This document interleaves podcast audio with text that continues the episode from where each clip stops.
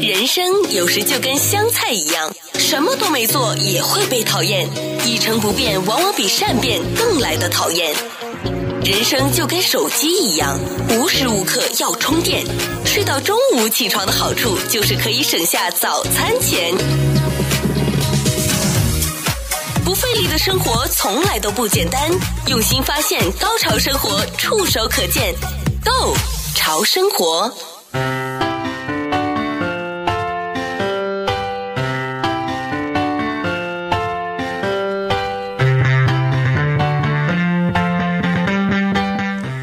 欢迎各位收听《购潮生活》这档节目呢，也是一三零零洛杉矶中文广播电台第一档，在 YouTube 也会有不定期直播的节目。大家好，我是小伟，我是菲儿。我们今天呢，请到的节目来宾呢，是一位专业人士，那么他是一位营养顾问啊。我们来邀请。啊、，Susan，Hello，你好。好，Susan，你好，很高兴节目组邀请我参加这次节目《潮生活》节目。谢谢你的到来。我们今天呢会有很多的问题，希望能够呃让 Susan 呢能够针对我们的问题来做一些的解答。啊、呃，你知道吗，Susan？二零二零年度啊有一个非常缓慢但却非常突兀的变化，也可以说是一种潮流，甚至是现象，就说人们开始啊不太吃糖了。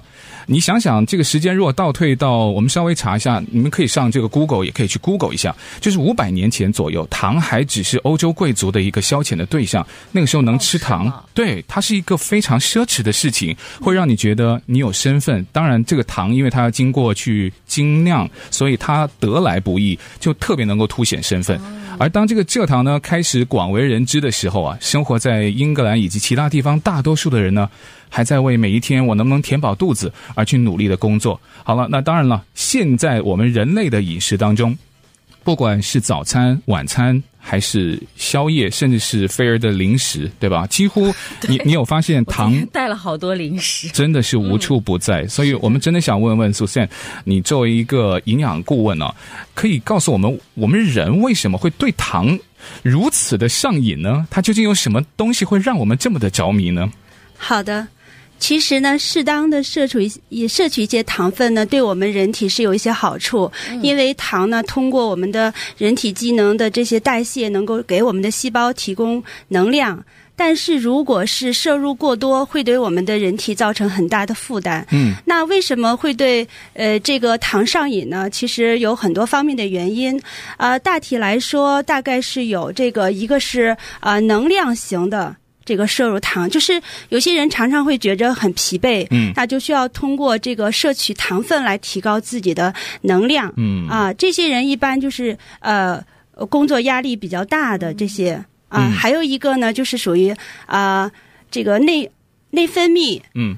内分泌型的，尤其是以女性为代表的，就是尤其是在经前综合症呃表现的比较大的时候，它的雌激素降低啊、呃，然后导致他的脑内的血清素分泌降低，没有办法产生快乐的多巴胺，所以呢，他就想通过糖来刺激自己的大脑兴奋，然后摄入一些这种体内，其实跟喝咖啡可呃可可卡因上瘾是一样的道理。哦，对，我说为什么好多就是我发现很多。男性朋友反而比我们更爱吃巧克力，嗯，是不是因为他们的工作压力相对会比女性大一点，所以他们吃完巧克力，尤其他们爱吃 milk 的 chocolate，就是有含糖的那种巧克力，会更开心一点。所以是生理上的需要决定了我们人会下意识的对糖有上瘾吗？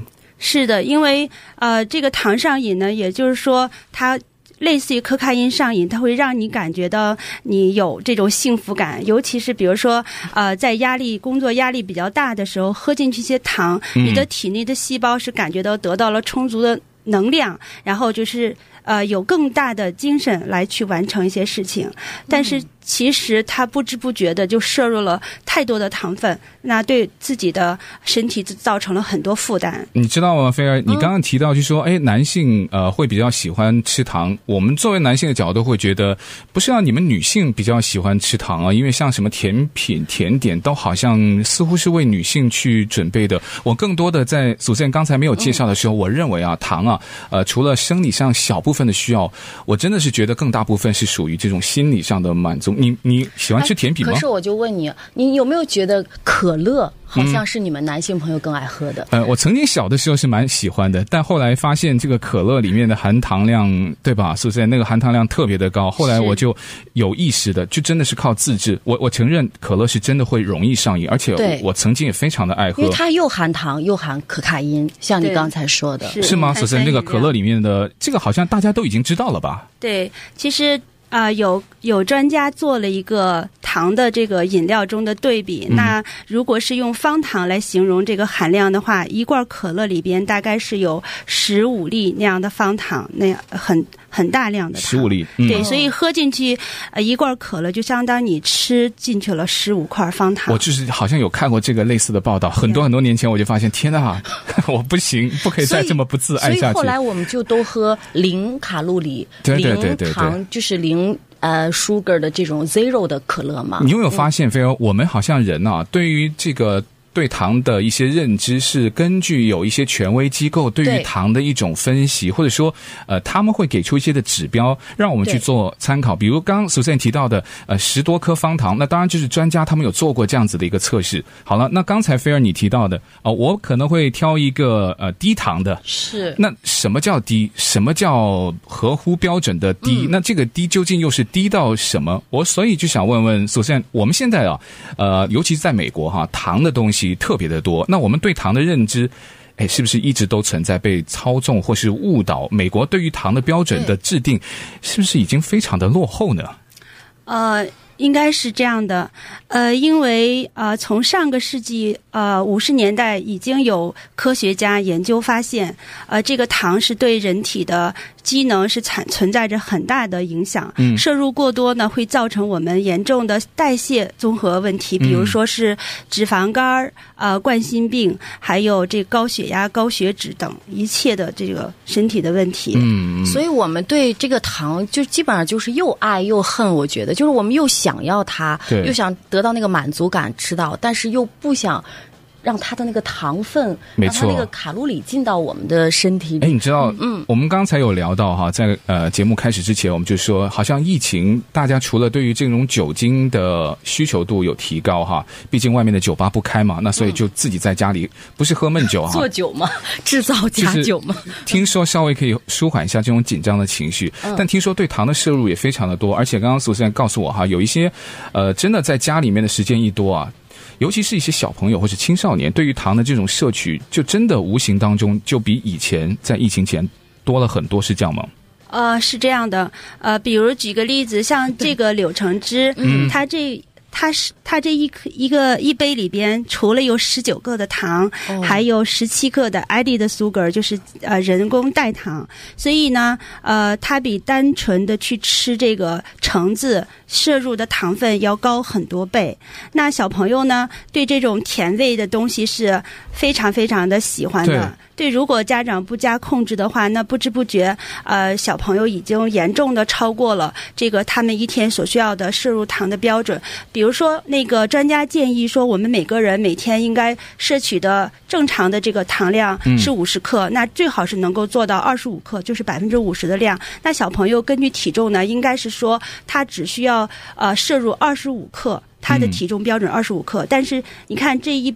被一瓶子果汁儿就已经严重了超标，更不要提他还会去吃一些碳水化合物啦，嗯、或者是吃这个美味的巧克力啊，就是他摄入体内的糖分严重超标。菲儿，你要不要把那个橙汁稍微放前面一点？我们给我们在 YouTube 上面的观众也可以稍微的看一下哈。可以看一下。呃，对，这哎，这个这个好像就是蛮普遍的呀，在美国很多的超市。对啊，这是我用来给我儿子当那个能量饮料的，就是他每次运动完让他喝一点的。哎、哦，可是首先刚才有说他的这个。个呃维生素 C，或者说我们看到它在标签上所标签的一些营养，呃是没有它实际的这么的多呢？还是说呃它的糖分就让它可能好处比坏处，或者说好处比对身体造成的一些负担会少的原因，是它的那个呃糖分太多吗？还是它里面的营养素不够呢？而且另外，你知道我当时为什么选它吗？它的 total sugar 是十九克，嗯，但是它的代糖，就是说它不是真正的糖，是十七克。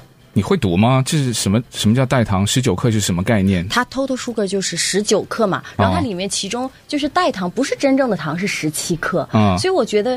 就在我的理解，代糖会不会是更好一点？我们就问问专家。所以，对啊，孙安娜跟我们说一说。呃、其实，嗯，其实这样的，就是因为现在随着这个制糖业的发展吧，这个糖呃也也越来被越来越多的人认为它摄入过多会对我们人体造成负担，嗯，所以也就出现了很多人工代糖。那人工代糖的甜味呢，会比普通糖类要高很多倍，也就意味着加入同样的量，它的甜味度要很高。嗯，但是。我们要想到这些呃所谓的添这个食品添加剂啊，就是这些糖类，它进入我们的体内之后，它虽然不能被机体直接的呃转化成我们的呃人体所需要的葡萄糖啊、脂肪啊，但是它在体内是很难代谢掉的。就是说，哦、呃，也有专家研究，肝脏增加了负担，是这一个？它会形成一个综合性的一个影响，对你的机体进行影响。嗯、呃，像现在很多小朋友，可能你之前没有听说过十二岁就有糖尿病的，但是现在有很多小朋友在很年很小的年龄就得了由饮食不当造成的二型糖尿病，嗯、也就是说，他体内的胰岛素已经严重分泌，导致他的体体内胰岛素分泌不足。嗯、那这就是因为摄入了过多的。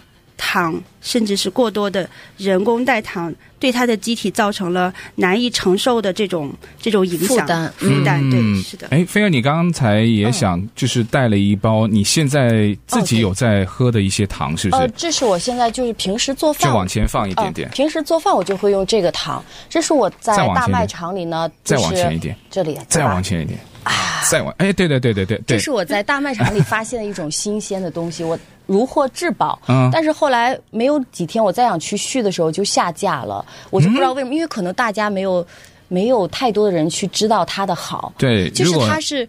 零卡路里的一种糖，如果是好，那有可能就是、嗯、就是断货了，对不对？又或者说它如果不好，那就是因为有问题下架了。因为价格比较高，然后所以不可能啊，好多人买个糖不愿意花很多。不可能，对于在我们的华人社区的消费，没有说贵的这个概念。好吧，那你 六块多买好大好大的一袋，对对对、呃，就是 organic 的糖，嗯，可能有些人并没有看到，就是一小袋可能十几块钱。如果在 YouTube 上面看我们的视频直播的，可以告诉我们你有没有买过，或者说你家里面有吃的 是什么？样的糖也可以告诉我们，因为现在糖的选择太多。对，它上面介绍说，它是那种修行的人在呃树林里发现的一种果子，嗯，然后就把用它来作为糖的替代品，然后它是实际的一种果子果糖，嗯、所以但是它的卡路里却是零。我们来请教一下，首先它这个上面应该是怎么读，或者说这个标签上面的糖分，嗯、我们应该如何的正确去解读一些在现在美国超市或是你要买到的一些食品当中，它后面的标签怎么看才会比较稍微的科学一下？因为现在的标准真的很混乱，我都不知道它的这个克数，那是不是代表低糖，对不对？它的低糖又不是跟我们认为的低糖是同一回事呢？而且是不是它就是健康的？嗯，我带它就。天天回家吃饭是不是就是安全的？对，在你身上要检验一下。不过我们先听听苏茜介绍。嗯啊、呃，其实呃，人工代糖摄入进体内之后呢，因为它的。甜味是达到了，但是它体内是没有摄入到真正的糖分，嗯、所以呢，它没有经过我们人体的这个细胞的代呃，就是进入到我们人体的细胞的这个代谢环节。呃，但是呢，如果是它摄入的过多的话，它照样是刚像刚才说的，对我们人体造成了很多的负担。嗯、所以呢，而且它照照样造成了人对这个甜味的依赖，你还是特别喜欢吃甜的东西，所以。尽管它是呃零卡路里的，但是它仍然属于不健康的一些糖类，就是你。尽量还是少用到它，在你的呃膳，就是平常的膳食、嗯。不要以为吃了它就安全，嗯、就猛着吃它。对，其实就是我们常就刚才呃主持人提到这个标签这个问题，我们在看标签的时候，第一个要看你的 serving size，因为有的时候、嗯、可能你感觉我这一袋吃下去又好像没有多少糖，但是你没有注意到它可能是不是这一袋的。标准，而是说这里边有一块儿是多少糖？嗯、那你要看到这个，第一个是 serving size，第二个呢，而且不能只看 sugar，因为现在有很多呃，就是代糖类的东西，它的里边它可能不含是不叫 sugar，它统称为叫 added sugar，还有我们常见的这个糖浆，糖浆或者是呃比较。糖醇类的，比如说之前你说的口香糖里面三氯蔗糖就是 added sugar 是吧？对，还有就是人工的，就是像糖精啊，呃，这个人就是刚才这个三氯蔗糖合成的，因为合成的它一个是成本低，第二个是商家使用的量会比较小，所以它加一点点，它就会能够让商就是这个食品吃起来非常甜，就降低它的制造成本。但是我们进入体内，因为有耶鲁的学者对这个，尤其是针对这个三氯蔗糖进行过研究，他发现这个三氯蔗糖进入体内之后是没有办法经过人体代谢吸收，那同样又被排到这个体这个环境中，那其实对我们这个环境所造成的影响可能是更大的，可能就是一个。这个污染环境污染的这样的一个问题。嗯，好，我们今天特别请来的来宾呢，他是 NutriMax 受证营养顾问。那么他也多年来啊，他一直非常对于这个营养方面，尤其是这个功效营养素在营养医学或是在研究应用方面非常呃用心去研究的一位呃营养顾问。我们刚刚聊到了，现在从我们人没有糖不行，然后到零糖，这究竟是呃糖工业发生的一些变化，还是说 FDA 的这个糖标准发生了变化？那么零糖究竟是不是健康？那我们进入到这个无糖的时代，是不是是告诉大家，哎，外面现在很多卖的东西，吃的喝的，呃，比起以前的这种糖的含量，呃，就稍微比较的安全，我们就可以放心的去选购去饮用了呢？其实呢，啊、呃，这也是一个商家的一个促销的一个手段，对手段嘛，嗯、因为因为越来越多的人可能意识到。糖摄入过多会对人体造成，比如说高血脂啊、糖尿病啊，所以呢，推出这种零糖的概念。但是零糖呢，其实它是采用这种人工代糖，就是提高了这个糖的。呃，甜味的非常大的倍数，然后呢，加入一点点，可能就会让你觉着非常的甜。嗯，但是你摄进入体内之后，第一个呢，你仍然是对这个甜味是有依赖的，就是你你的呃这个饮食习惯就没有办法改掉这种高呃这种高甜度的这个饮食。嗯，第二个呢，就是说你这种代糖你进入体内之后，就是没有办法经过正常的代谢途径来代谢，那就是对我们人体的综合机能会产生一定。的不不良的影响，嗯啊，对，但是我们，但是我们真的就是不平时不吃点糖就不开心，尤其在这个疫情下，就很多人情绪不是很好，但是吃点甜的东西就会。转变不少哎，会吗？会吗？你会觉得这个糖能够解决？要么人家怎么说小孩子吃糖一吃糖就 hyper 了嘛？他就会很对，尤其是什么晚上的五点之后、六点之后，就千万不要给小朋友再吃糖，因为我有看到哈，美国食品安全国家标准，它的无糖或是不含糖，它的大概的指标指的就是固体或是液体的食品当中，每一百克或是一百毫升，它的含糖量不高于零点五克。所以如果具有甜味，像刚刚 Suzanne 说的。有甜味的零糖的一些饮品，那就是靠的就是人工添加或是一些替代的糖，我们说的代糖，比如说蔗糖啊、葡萄糖啊、果糖啊，达到它的这个甜度，才可以满足像菲儿提到的啊，我还是有一点甜的味道在味蕾里面可以感受到，才有这种、嗯、开心的感觉、呃、开心的幸福的感觉。所以人工甜味剂也从第一代的糖精到甜蜜素、阿斯巴甜、呃安赛蜜、三鹿蔗糖，呃不同的一些更新的换代哈，呃而且我就觉得现在零糖饮品它本质呢是希望消费者能够有一个更健康的选择，对，对。但是刚刚首先说到一个，有可能就是商家的一种噱头，噱头，对对，它的一种促销和经营的方式。实际它到底对我们身体是不是？真的那么差呢？会吗？会吗？代糖它真的就会那么的糟糕，会让我们比真正的糖还差吗？对。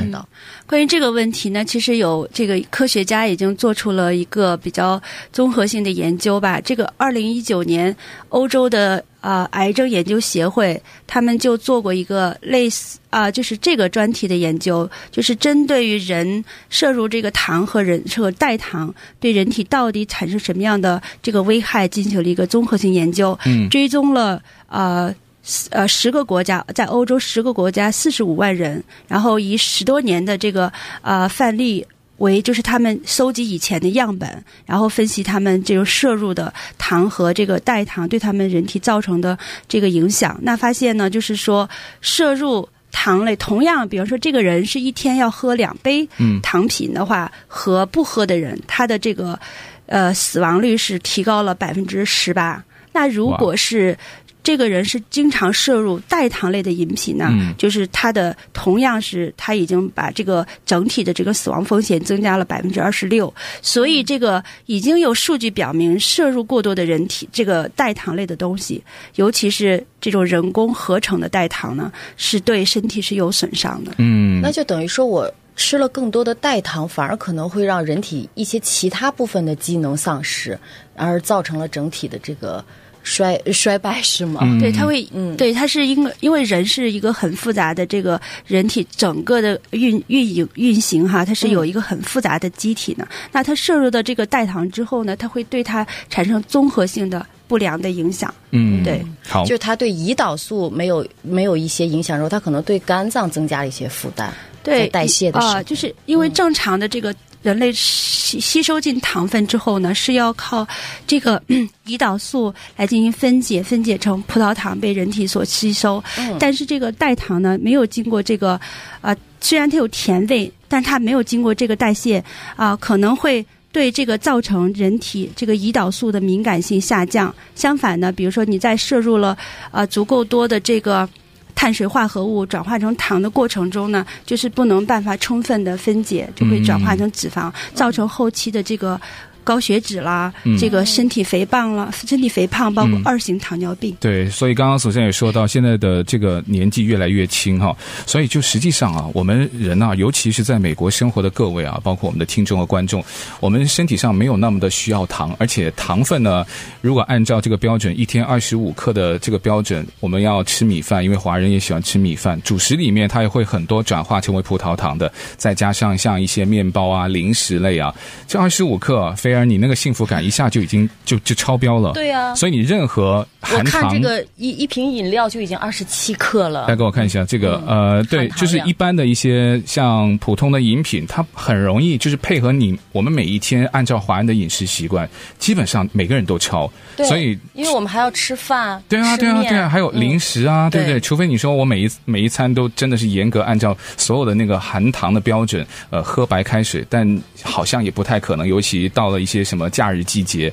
呃，生日啊、庆典啊，难免会多吃一些的糖分，所以也真的就是很容易超标。我们平时都会接触到很多的食物，可是刚才经过我们这几轮的呃一些交流还有请教之后呢，我得出的答案大概就是觉得，好像我们真的还没有什么可以吃的了，对不对？那糖分一不小心就会超标了，那还是有一些可以吃的嘛，对不对？还是有一些可以喝的嘛，对吧？当我们想要解解馋的时候，对对对，吃一些什么办呢？可以吃些什么呢？然后怎么来看这些？卡路里啊，还有糖分的这些标，什么才是健康的？我们在选择这个零食的时候呢，因为大家都知道可以选择这个呃甜，就是不那么甜的食物，就是看它的呃 label 上的这个含量，sugar 的含量。嗯。那那其实也有很多，虽然看起来它尝起来不怎么甜，但它里边的含糖量是比较大的。就比如说我们小朋友经常会喝的酸奶。呃，它可能一杯里边就有很多糖，哦、还有这个乳酸菌饮料。哦，啊，大人常。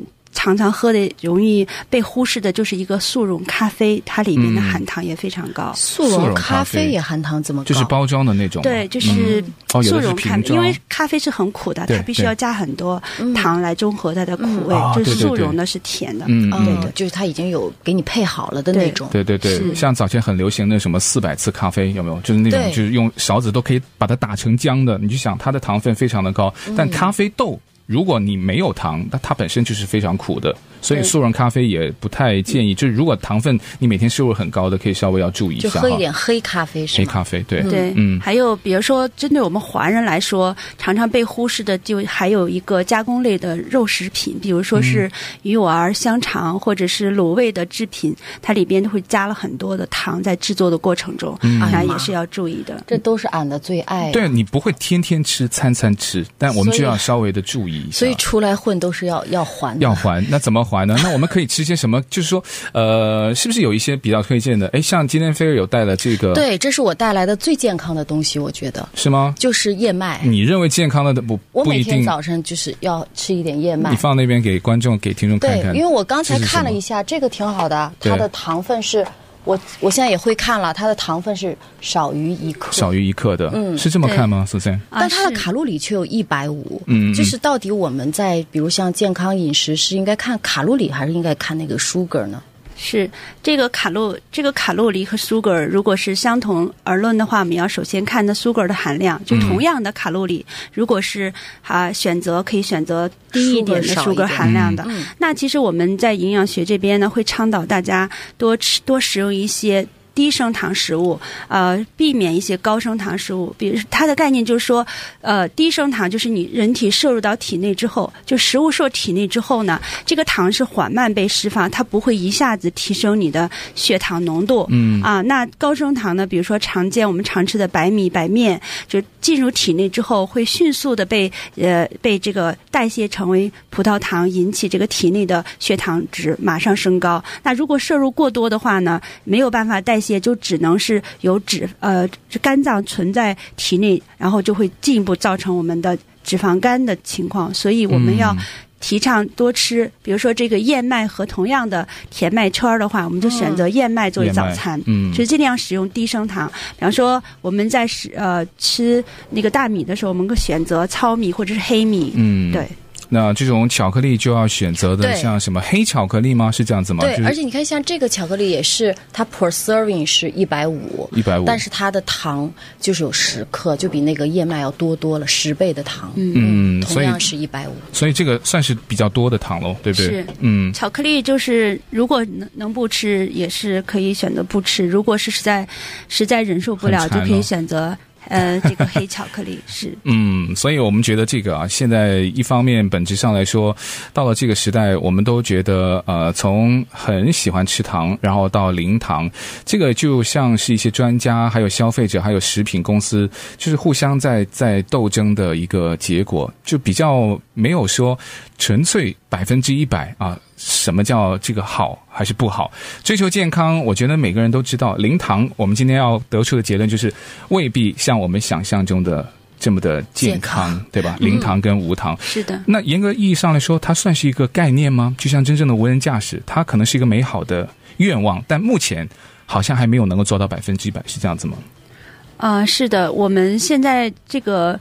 时代是没有办法做到这个零糖时代的，嗯，因为你虽然是感觉到你摄入的这个饮品或者是这个食品里边没有糖分，但是你每天所你的饮食结构就决定了你每天必须会摄摄入一些糖分，而且是不可避免的，嗯，除非就是你的饮食结构调理的非常合理，嗯，啊，非常的这种综合营养。感觉我们今天是学到了东西，也感觉为自己敲响了警钟。好，那如果觉得今天的节目呢，对我们的听众和观众有帮助、有启发的话呢，也欢迎呃收听、收看完之后呢，订阅我们的频道“购潮生活”。也感谢你们的支持，收听、收看，也就是对我们最大的支持了。也今天我们再次感谢营养顾问祖先来到我们的节目，非常高兴。好，谢谢也谢谢菲儿，嗯、也谢谢我们的听众观众，我们下次见，拜拜。